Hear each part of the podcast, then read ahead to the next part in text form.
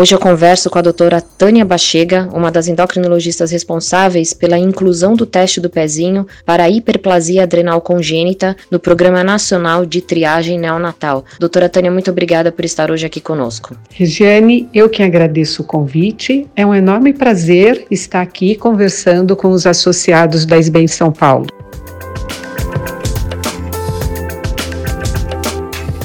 A triagem neonatal é um dos programas de saúde pública de maior sucesso do século XXI. Eu queria que a senhora contextualizasse um pouquinho quando que o teste do pezinho começou a fazer parte desse programa e quais foram os principais desafios que vocês endocrinologistas encontraram para a inclusão desse exame nessa triagem. Eu concordo plenamente com você. O teste do pezinho é um dos programas mais inovadores em saúde pública que tem como objetivo principal diagnosticar precocemente doenças frequentes e que promovam complicações graves que seriam reversíveis com a introdução de um tratamento precoce. O teste do pezinho começou no mundo na década de 70, posteriormente veio para o Brasil e o professor Benjamin Schmidt, na Paz São Paulo, iniciou a implantação no nosso estado da triagem neonatal para fenilcetonúria. Em 2001, o Ministério da Saúde criou o Programa Nacional de Triagem Neonatal, onde todos os bebês nascidos no Brasil deveriam ser triados.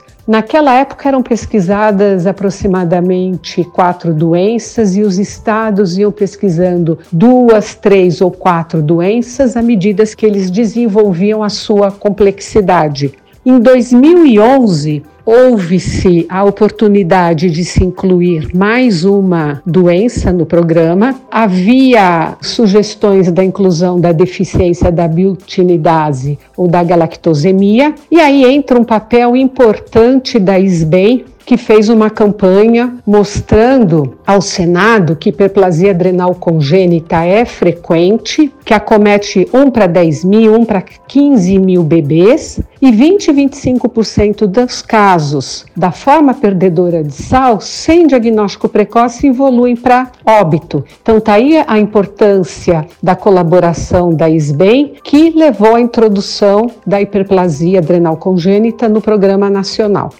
O teste do pezinho é simples e rápido, né, doutor? E ele identifica uma série de doenças graves. Quais são as principais doenças que ele identifica? O teste do pezinho é bem simples, é uma picadinha no calcanhar do bebê para tirar gotas de sangue e se depositar num papel. É esse papel de filtro que vai ser submetido a exames no laboratório de triagem. Quantas doenças é possível fazer? É variável, depende do programa daquele estado, daquele país.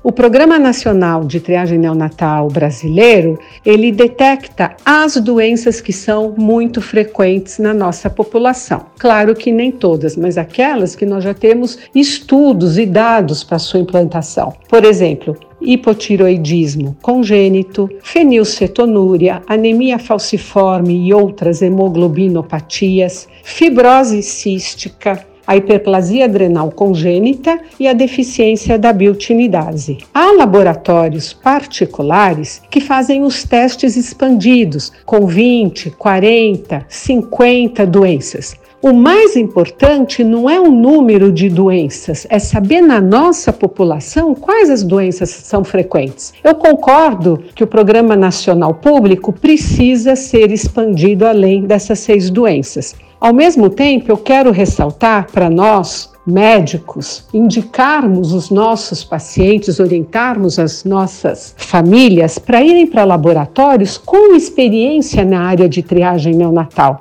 Não é infrequente você ver um teste do pezinho com 50 doenças demorar um mês para sair o resultado, sendo que no andamento desses 50 testes deu positivo para hipotiroidismo. Então, o hipotiroidismo, se você começa a tratar depois de 30 dias, dependendo da gravidade, vai ter um retardo mental importante e reversível.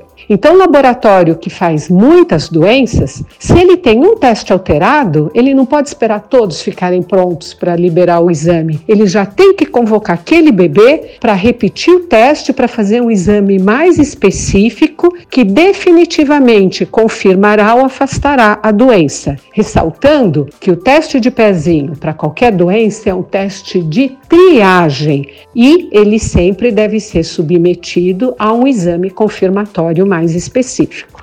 E na sua percepção, doutor, ainda falta um conhecimento melhor por parte da população sobre a importância desse teste? Regiane, esse seu comentário é muito importante. O sucesso de um programa de teste do pezinho depende da agilidade, não só de se colher nos primeiros dias de vida, idealmente entre terceiro, no máximo quinto dia de vida, como esse papel com a gotinha de sangue e rápido para o laboratório, o laboratório fazer rápido o resultado, se der alterado ou suspeito, convocar o bebê, colher o teste confirmatório e indicar qual é o médico especializado para aquela doença. Então a gente precisa de um programa de educação contínuo, não não só da população, mas da rede de atendimento também. Não é infrequente você ver um programa que faz as doenças mais diferentes. Dá um resultado alterado? Dão para o pai.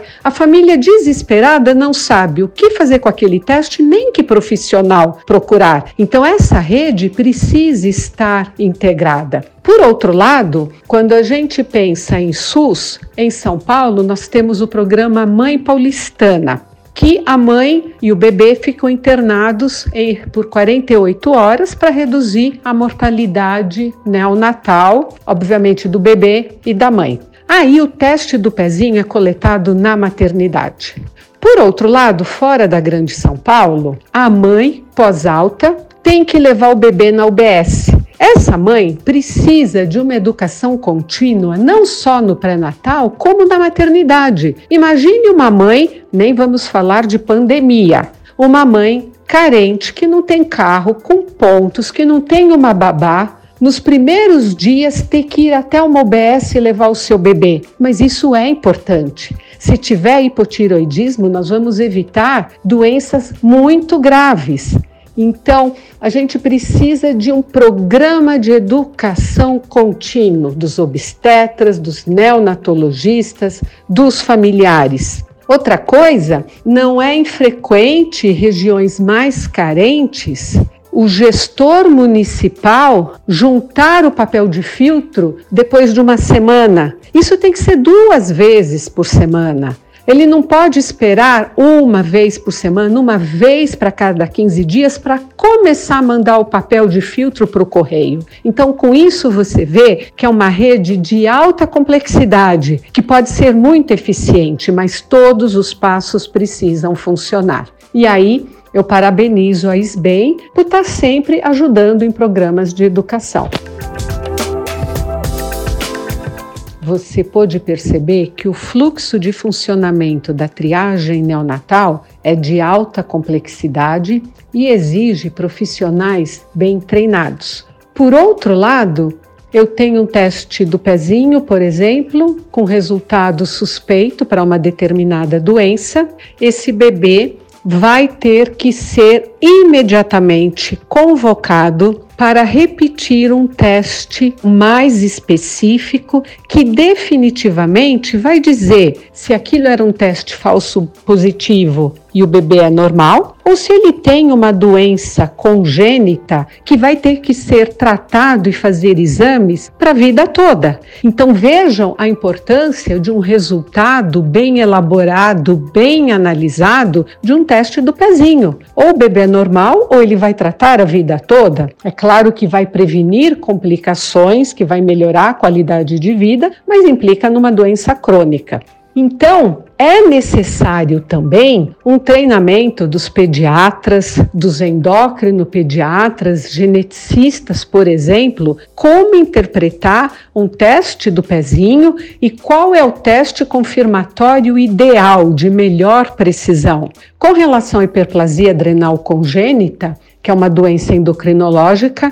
Eu tenho me dedicado à pesquisa dessa doença nos últimos 30 anos na Faculdade de Medicina da USP. Nós desenvolvemos testes genéticos para casos duvidosos e que agora também podem ser aplicados no teste do pezinho quando o teste confirmatório eventualmente dá positivo, dá suspeito, que não clarificou para aquele pediatra tem ou não a doença. Então você está vendo a quantidade de exames que envolvem a sequência de exames, a especificidade desses exames é altamente complexa. E por isso as sociedades médicas devem fazer treinamentos contínuos de seus profissionais.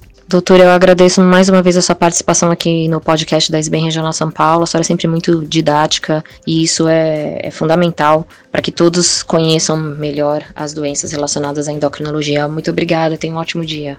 Eu que devo agradecer ao convite, ao privilégio de falar dessa matéria que eu gosto tanto, que é o teste do pezinho, que tem o poder de salvar vidas. Muito obrigada pela atenção. Estou à disposição aos nossos colegas endocrinologistas. Deixo aqui o meu e-mail: tebachega@usp.br.